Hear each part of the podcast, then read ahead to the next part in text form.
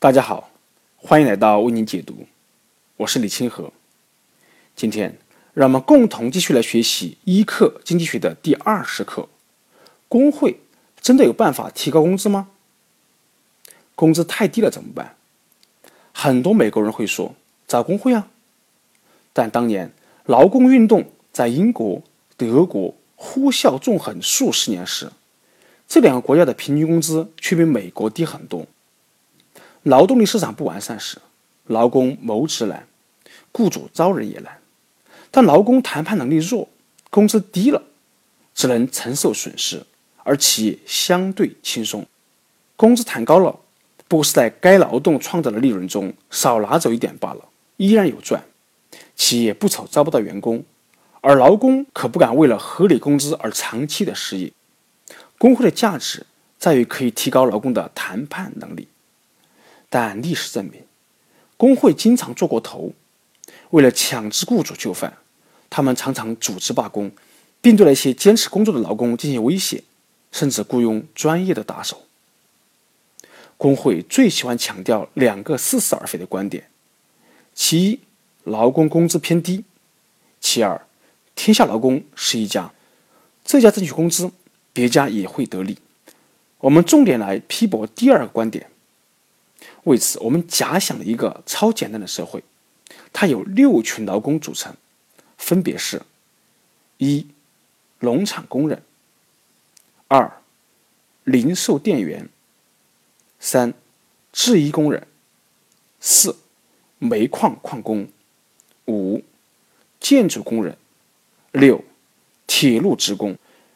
如所有劳工原工资都是一百元，现在几家工会闹着要涨工资。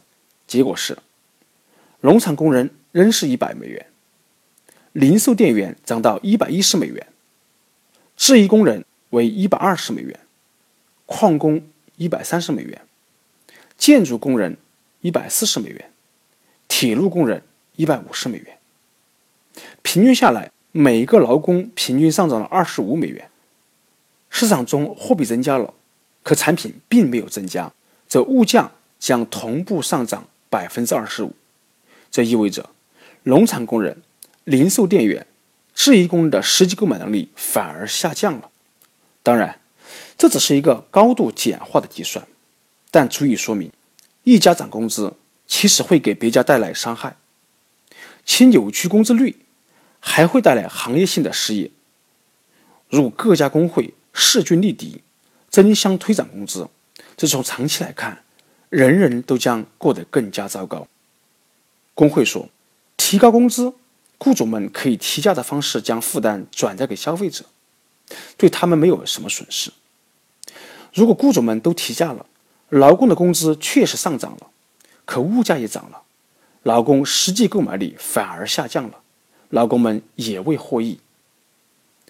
因提价对销量影响太大，绝大多数雇主只能降低利润。其结果是，雇佣的人呢就会减少。当然，工会也可以采取其他办法，让雇主不敢裁人。这意味着牺牲雇主和投资人利益，给劳工涨工资。这企业的投资回报率下降，投资人将不再追加投资去更新技术、扩大规模，企业陷入停滞。而随着时间推移，这样的企业一定会倒闭，所有劳工都将下岗。工会确实能提高劳动者在国民收入中所占的比例，但劳工的实际收入反而减少，购买力也下降了。从长期来看，这是一个得不偿失的胜利。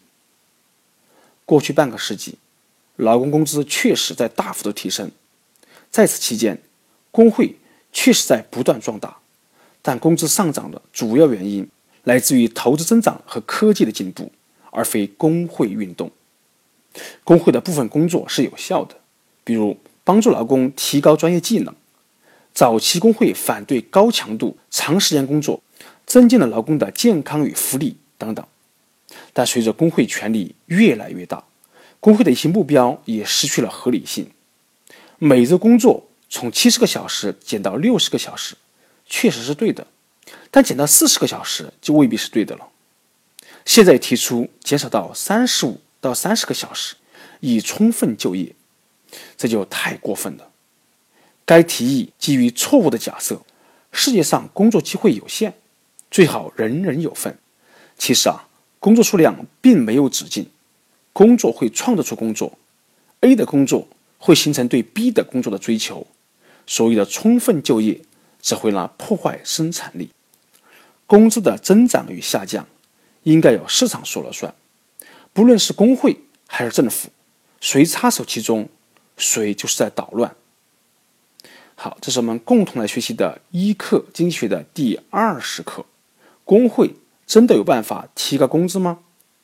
谢谢大家。